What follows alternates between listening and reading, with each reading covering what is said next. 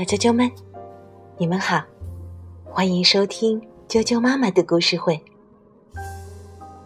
我是哀讲妈妈，今天要给大家讲的故事名字叫做《胡萝卜、白萝卜、牛蒡》。这个故事是根据日本以前的传说来编写的，作者直谈步子。福音馆书店出版。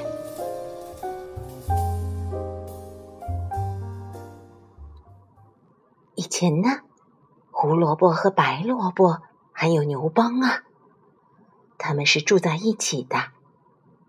他们三个呢，全身都是雪白雪白的。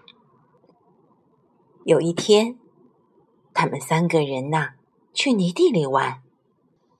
又是挖水槽，又是堆泥巴。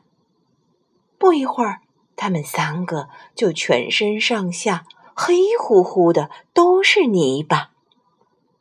这可怎么办呢？于是，他们三个决定把浴室打扫打扫干净，准备泡个热水澡。第一个洗澡的是胡萝卜。胡萝卜先把全身上下洗干净了，就扑通一下跳到了浴缸里。啊，好烫，好烫，好烫！啊，虽然很烫，但是呢，他并没有从浴缸里跑出来，而是强忍着泡完了浴。等到胡萝卜泡完浴，爬出浴缸后。他浑身上下红彤彤的，还冒着热气呢。第二个轮到去泡澡的是白萝卜。水太烫了，我要再加点冷水。白萝卜一边搓着身上的泥巴，一边往浴缸里加着冷水。啊！现在的水温刚刚好，好舒服啊！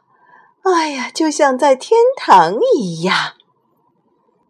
就这样，白萝卜的全身啊，又变成雪白雪白的了。